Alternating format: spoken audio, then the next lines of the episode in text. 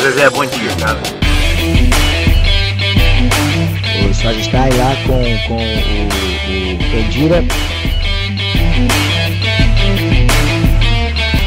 Está começando mais uma edição do Por Trás dos Microfones, o seu podcast sobre esporte e jornalismo com a apresentação de Igor Santana e Leonardo Cardoso. Nesse episódio vamos falar com a Bruna Assemani, formada em Educação Física e professora de tênis na Cruzada São Sebastião e no Clube Monte Líbano. Fala, Bruna. Primeiramente, é uma honra ter você conosco. E para iniciar, gostaria que você falasse como surgiu sua paixão pelo tênis e como você chegou até a formação de Educação Física. É, obrigada pelo convite. Antes de mais nada, é um prazer estar aqui, podendo bater esse papo com vocês. É, eu sempre fui atleta, eu costumo dizer que esporte faz parte da minha vida, assim, sempre fui aquela menina mulher, vamos dizer, que é, sempre correndo, jogando futebol, tenho um irmão mais velho, então ele também fazia bastante exercício, então acabei meio que sendo inspirada é, por pessoas que sempre praticaram exercício, minha família também é bastante ativa. É, eu jogava vôlei eu sou sócia aqui do Monte Líbano, que é o clube também que é, eu venho com a minha escola, conduzindo a minha escola de tênis. É, eu sempre pratiquei esporte, né? Então eu jogava vôlei, jogava vôlei no Flamengo. Só que aqui no clube, é, uma das minhas melhores amigas resolveu jogar tênis. Foi na época do Guga. Por coincidência, tinha pedido uma raquete pro meu tio. Ninguém da minha família joga tênis, então meio que eu brinco que caí de paraquedas. É, eu comecei a achar mais legal jogar tênis do que vôlei, mesmo sendo federada, aí eu fui me desenvolvendo. É, comecei a jogar tênis tarde para os padrões, com 14 anos, mas só que fui melhorando muito rápido. E aí, já com 15 anos, eu fui participando dos torneios da federação e tal, e fui gostando do, do esporte. E aí, quando eu estava com 16 anos, é, eu vi quase repetir de ano, meus pais eram uma fera que é, estudo sempre foi uma coisa muito importante na minha família. E aí eu falei, ah, tudo bem, eu quero ser jogador de tênis profissional, então vou fazer educação física, assim, porque eu gosto de esporte. E aí, quando eu estava quase me formando, eu via todas as pessoas que faziam a faculdade já estagiando, sendo personal, eu voltava para casa e ficava vendo Vale a Pena Ver de Novo, sei lá, qualquer coisa desse tipo. Eu falei, meu Deus, acho que, tipo, educação física realmente não é para mim. E aí, quando eu estava desistindo, eu fiz uma última matéria, que foi psicomotricidade. E aí, por coincidência, é, um, pouquinho, um período depois, eu resolvi fazer um curso. É, eu já estava estagiando como treinadora de tênis, porque eu, é, no estágio que eu fiz com os meus antigos treinadores, é, Eduardo Borges Adailton, que eles dão aula no clube aqui no Paysandu, é, eu consegui aplicar essa parte de desenvolvimento motor com tênis. E aí surgiu uma oportunidade de fazer um curso da ITF no Paraguai. E aí eu consegui ir e aí eu falei, ah, vou ver se eu me encaixo ou não. E aí, para minha surpresa, eles estavam lançando o programa que é o Play Stay, porque a ITF, a Federação Internacional de Tênis, viu que eles estavam perdendo muitos adeptos para outros esportes. Então, é, foi basicamente é, esse é o começo um pouco da minha trajetória. E Bruna, falando um pouquinho do seu trabalho como professora, eu queria que você explicasse um pouquinho para o pessoal que conhece um pouco menos do tênis, é, quais são as maiores dificuldades, por que, que é importante começar cedo, é, quais são as especificidades do, do aluno saber bater na bolinha, o movimento corporal, a posição na quadra, um pouquinho de como é essa parte. Claro, é, eu brinco que tênis é um esporte que se você não tiver é, alguém próximo a você, dificilmente você vai jogar, né? Então, é, por mais que você tenha acesso à quadra, é, enfim, o material, dificilmente você vai no shopping, compra raquete, compra três bolas e fica jogando assim. Realmente são poucas pessoas que acabam fazendo isso. É, o, o legal do tênis, que é um esporte é, bem parecido com a vida, assim, vamos dizer, porque por mais que você tenha um staff todo por trás de você, você que está na quadra tomando as decisões do seu dia a dia, é, quando você está, tipo, numa situação triste, você tem que dar um levante, conseguir recuperar, que é quando você está perdendo o jogo.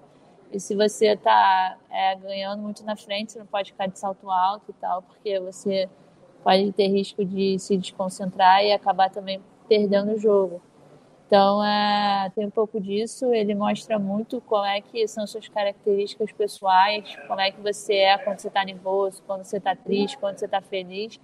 Então, é um esporte que dá para você fazer esse trabalho de desenvolvimento pessoal com, com as crianças. É, eu acho que todo esporte dá, mas estou puxando a sardinha para o meu lado, claro, para o tênis. E eu acho que essa parte é, dos movimentos é muito repetição é, e também você ter uma noção de espaço, você desenvolver todo esse lado é, corporal, você saber é, ler a trajetória da bola. É, exercícios simples como que cai e pegar é, facilitam muito essa leitura e também o aprendizado, vamos dizer assim. É, Bruno, ainda sobre a quadra, gostaria que você falasse as diferenças do saibro, da quadra rápida e do gramado, e qual você mais gosta e o porquê.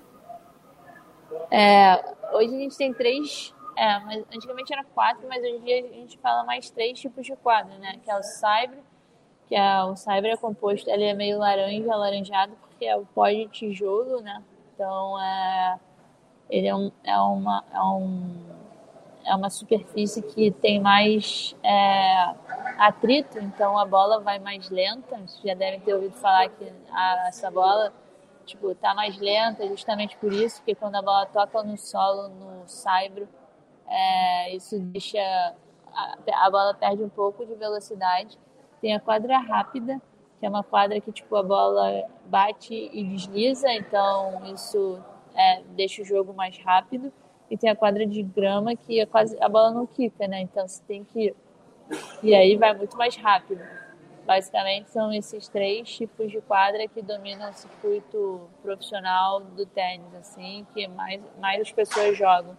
E tem tipo lá nos Estados Unidos é muito famoso o se chama hard true, que é tipo um pod, um pod alguma coisa que é meio que para imitar o cyber. Então, é, são um pouco desses cenários para você jogar, assim. Mas nada impede que você não tenha essas quadras, você pode jogar, porque se hoje em dia, é, com esse formato de play and stay, você começa do menor para o maior. Então, se você tem uma superfície plana, você consegue jogar tênis hoje em dia. Então, é uma forma de é, dar acesso e facilitar o esporte, a prática esportiva também. É, Bruna, você comentou um pouquinho da, do quanto o tênis é um esporte pessoal, independente de quantas pessoas estejam ali ao seu redor, quando você está dentro da quadra, você sozinho. E eu queria que você falasse um pouquinho desses aspectos, porque além de ser um esporte é, onde você joga sozinho, até mesmo o apoio da torcida é um pouco limitado, as falas do, do treinador são um pouco limitadas quando você está ali dentro jogando. Eu queria que você falasse um pouco disso, como é preparar um atleta para isso e como o atleta se sente estando naquele espaço onde ele sabe que ele tem apoio, mas ao mesmo tempo ele não escuta nada. É, tênis é um esporte que é tipo montanha russa de emoções, né? Um ponto você pode fazer tipo um ace maravilhoso, que é quando tipo você saca e o seu adversário, o seu adversário, o seu oponente não toca na bola. E no ponto seguinte você pode fazer uma dupla falta, que é tipo você errar duas vezes o saque e você dá um ponto de graça para o seu oponente, né? Então, é, você conseguir, você pode fazer uma bola muito boa e no ponto seguinte você pode errar uma bola ridícula, é ridícula assim, que você tipo, como se você tivesse driblado todo o time, driblou o goleiro e jogou para fora, trazendo essa realidade, chutou para fora do gol, trazendo essa realidade para o nosso, onde as pessoas possam, podem estar, tipo, entendendo melhor é, então, tipo, é um furacão de emoções. Então, quanto mais você tiver um controle do seu próximo ponto, quanto mais você, tipo, evitar ficar repetindo o que passou e você conseguir, tipo, é, entender por que você errou, se já foi para a próxima jogada, por exemplo, na, no dia a dia, você está trabalhando e aí você viu que, pô, você fez um, uma ação que você não deveria, ao invés de você ficar, tipo, se lamentando, você vai lá e, tipo, encara o erro e já muda, corrige. Na questão da prova de matemática, se você errou lá uma bobeira, ao invés de você falar, meu Deus, poxa, mundo injusto, é, você entender que você errou e você conseguir, tipo, é, mudar faz muita diferença para é, a sua manutenção de vida e de jogo mesmo. Então, é um pouco disso que a gente é, muitas pessoas vêm trabalhando nesse sistema. Tipo, esquece o erro, entende o que aconteceu e vai para a próxima. Você tem mais 25 segundos aí para você se recuperar e jogar o próximo ponto. Porque diferente do futebol, é, diferente do futebol que você tem 45, 90 minutos para fazer um gol, no tênis é ponto a ponto. Então, você pode perder um game, mas para você perder o game, você tem que me ganhar de quatro pontos. Então, assim, independente se você é melhor ou pior que eu, você vai ter que jogar quatro pontos comigo. Então, é um pouco disso, assim, dessa leitura do esporte. É, Bruno, agora falando um pouco sobre os brasileiros, depois do Google a gente teve pouquíssimos brasileiros assim, no tênis que, chegaram às conquistas de fato. E na Olimpíada, na última, tivemos o bronze da Luísa Stefan e da Laura.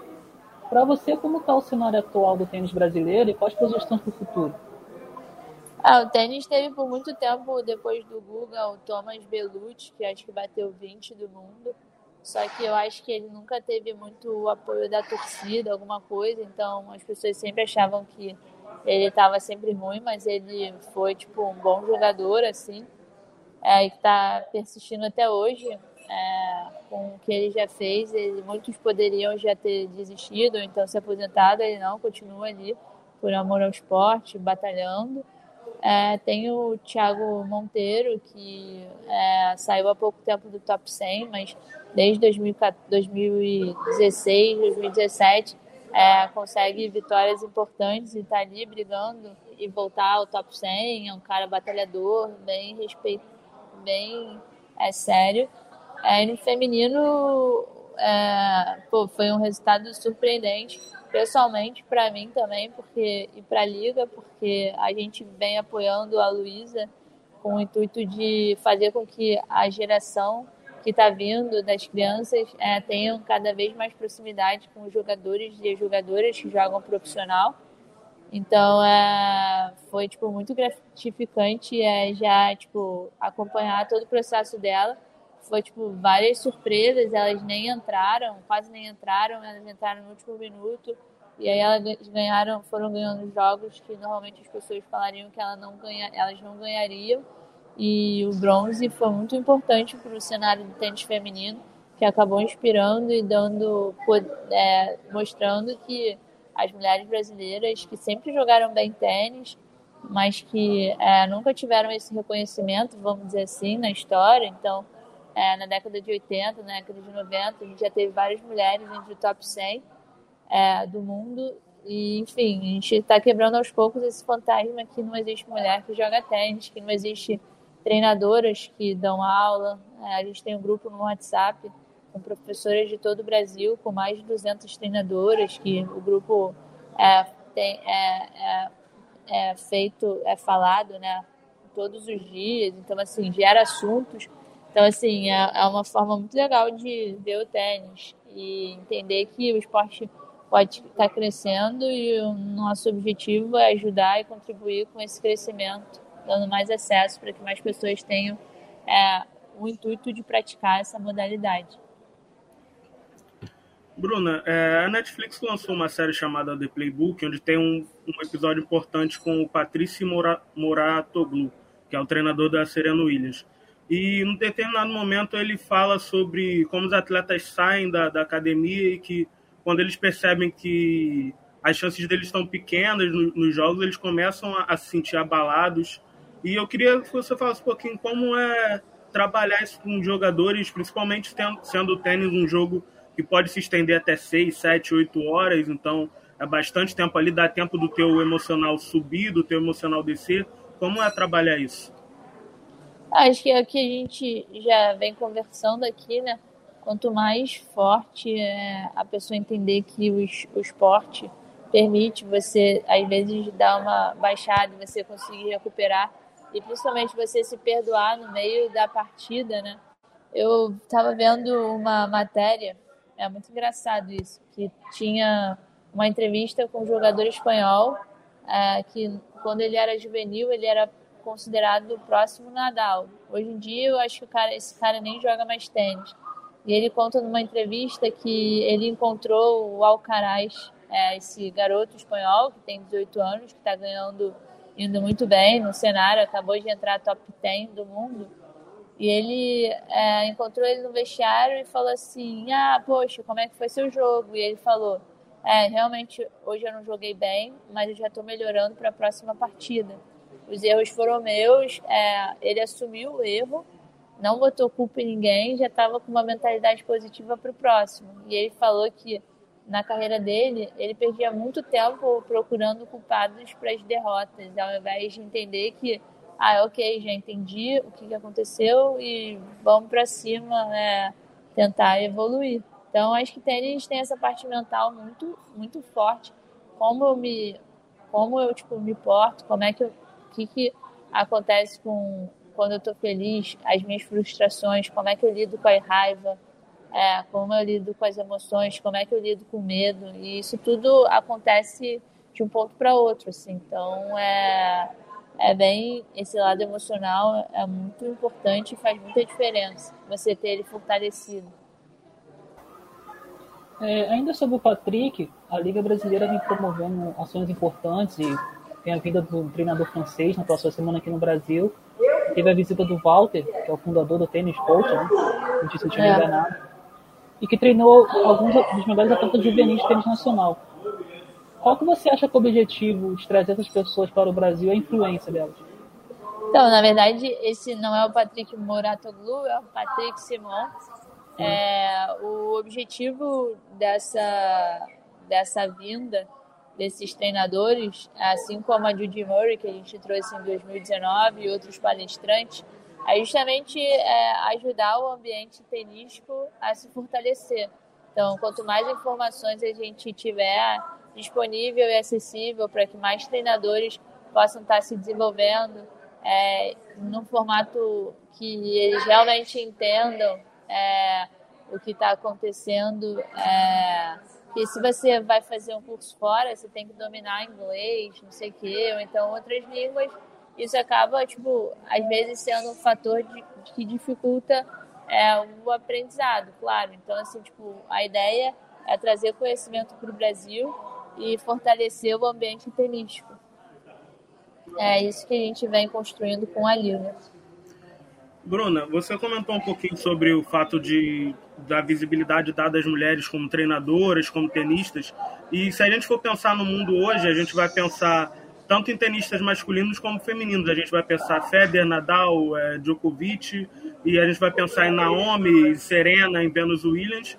Mas aqui dentro do Brasil a gente praticamente só ouve falar do Guga. Por exemplo, a, história da Maria Esther Bueno é uma história pouco difundida. Eu queria que você falasse um pouquinho sobre qual a importância de ter esses nomes femininos também dentro do tênis mais exaltados, como seria o caso da Maria Esther. Eu acho que quanto mais é, a gente entender que o Brasil sempre teve jogadores, né? Tem a própria história da Maria Esther Bueno, outras histórias de tênis feminino. Só que eu acho que a cultura do Brasil acaba que, não sei se é, eles não. O que eles fizeram na época, essa parte jornalística também, pra, eu não sei se as informações não eram tão divulgadas, mas eu acho que teve um gap de informação, acho que as pessoas não acompanhavam tênis, mas também acho que acompanha alguma coisa que é mais acessível para você, né? Que se você tem essa conexão. E naquela época eu acho que realmente só uma galera é, uma poucas pessoas realmente jogavam tênis. Então, uh, eu acho que foi um fator dificultante e o que eu acho que o Guga fez foi abrir o tênis para que mais pessoas conhecessem o esporte. Pelo menos isso foi comigo, né? Comecei a pedir pro meu tio uma raquete. Então, quando você tem um ídolo, né, as coisas é, ficam um pouco mais próximas. E, e, eu acredito também que eu acho que esse lado humano do Guga fez com que ele seja essa pessoa que ganha prêmios até hoje, assim. É um cara totalmente acessível, um cara que tipo já foi considerado lavrador do, da, sei lá, algumas pesquisas. Então assim, é, eu acho que isso contribuiu muito para o sucesso dele e da nossa modalidade. É, ainda falando sobre o Guga, no livro dele, quando ele vira o número um, ele relata uma fala do André Agassi explicando que ele deveria aproveitar o momento, pois dura pouco com exceções dos gênios, assim, que é o Nadal, Federer, o Djokovic, por que a cobrança e a manutenção do topo do tênis parece ser mais difícil que outros esportes? Acho que são mais pessoas te lendo, você tem uma pressão muito maior, é, você tem é, mais responsabilidade, as pessoas, a sua derrota acaba sendo muito mais repercutida como uma derrota, é, as pessoas começam a fazer mais especulações. É, você tem que ter também um time, um mental muito forte para estar tá se fortalecendo e não deixando que as coisas, fatores externos, é, te, te tirem de contexto, né? Então, acho que você começa a ser avisado e todo mundo quer derrotar o número um, né? Então, é, eu acho que é um pouco disso. Bruno, agora que a gente citou tantas vezes o Federer, o Nadal e o Djokovic, eu queria que você falasse um pouquinho é, para você qual deles é melhor, de repente você elencasse o um, dois, o três e falasse o porquê de cada, cada escolha. Ah, acho que o Federer é um cara de superação, assim, que é, no início da história dele mostra que mesmo que você não é, tenha tipo, um começo tão bom assim, você, é, você pode se superar e, e essa superação você fazendo essas conexões você pode é, ir bem. Sei lá, me lembro que o último jogo do Google em 2004 ele ganhou, acho de Roland Garros do, do Roger Federer. Então, tipo, ele vem desde 2004, 2005 ganhando esses títulos. E ele também mostra que, tipo, você ser uma boa pessoa, ser gentil com os fãs, é uma pessoa mais clássica também favorece muito para que hoje ele seja a pessoa que ele é e o que ele representa. Acho que o Nadal também tem um pouco dessa delicadeza de respeitar muito o jogo do tênis, assim, e mostrar que a superação de estar sempre evoluindo, independente do nível que você esteja, mesmo sendo número um, porque ao longo desses anos todos ele tipo vem evoluindo cada vez mais o seu jogo. E o Djokovic acho que mostra muito essa parte da perseverança, essa coisa de tipo ele é, talvez é, tipo, ter atitudes hoje em dia que não vem colaborando com, com tipo, ele ser o cara mais querido e ter uma bipolarização de pessoas achar que é bom o que ele faz e de outras pessoas não acharem bom o que ele faz, isso ser meio que uma loucura, assim.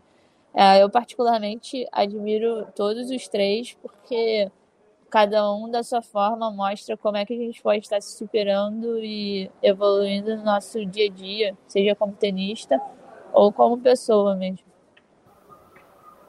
É, Bruno, queremos agradecer muito a sua participação e fazer uma última pergunta para fechar. O tênis é um pouco popular aqui no Brasil, principalmente porque existe a, a dificuldade de alcançar as classes mais baixas. Queria que você falasse um pouco sobre o que é preciso para fazer esse esporte ter mais visibilidade e voltarmos a ter ídolos no tênis. É, eu acho que hoje é, o, o Brasil, né? Ele tem. Ele, a gente. É, toda vez que você fala de tênis, quase automático vem esse pensamento de esporte de elite. É, eu acho que o tênis é um esporte pouco convidativo. Então, é como eu falei no início, se você não tem ninguém próximo a você que joga tênis, dificilmente você vai usar e você vai sair jogando. Então, acredito que para a gente popularizar independente de quem seja, a gente tem que mostrar, convidar essas pessoas, os brasileiros, para estarem participando e pelo menos eles terem o direito de falar: não gostei, não quero jogar, ou então gostei, vou querer praticar. É, eu vejo muitos projetos sociais é, espalhados pelo Brasil é, sendo desenvolvidos de forma séria, dando oportunidade para jovens de classes é, não tão favorecidas na nossa sociedade. Então, é, também acho que isso é muito importante. Mas eu realmente acredito que quanto mais pessoas estiverem jogando, independente da classe social, elas, a gente quebrar um pouco desse tabu que o esporte de elite, que é um esporte caro, realmente é um esporte mais caro comparado ao futebol, que você pode colocar 22, 11, 10 na quadra. Se você colocar, tipo, 10 numa quadra de tênis, é, a, tipo, pelo espaço que você precisa para bater na bola, você pode acabar gerando acidente, machucar ou outra pessoa. Então a gente tem esse fator de espaço, mas eu acredito muito que com, é, com esse trabalho que a gente vem desenvolvendo através da Liga Tênis 10, é, que a gente pode estar ajudando é, o tênis brasileiro a crescer justamente porque a gente, nossa visão é, é dar acesso para que mais pessoas é, consigam se conectar com o esporte, independente de quem seja. Então, esse é o nosso trabalho. A gente começou através de torneios para crianças até 10 anos. E nessa parte social, é, a gente viu que essa parte, todas as pessoas poderiam estar jogando de forma competitiva.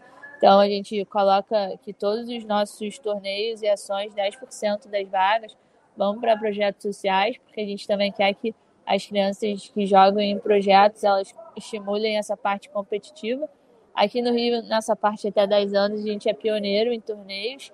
É, e, e, aí, a partir daí, a gente foi vendo que dava para abrir outras frentes, justamente para é, ajudar o esporte a crescer nesse conceito de mais pessoas é, terem a oportunidade de jogar. Não sei se vocês jogam, mas estão mais convidados a estar tá batendo uma bola aqui com a gente. E, enfim, é um, é um pouco dessa visão do nosso trabalho diário.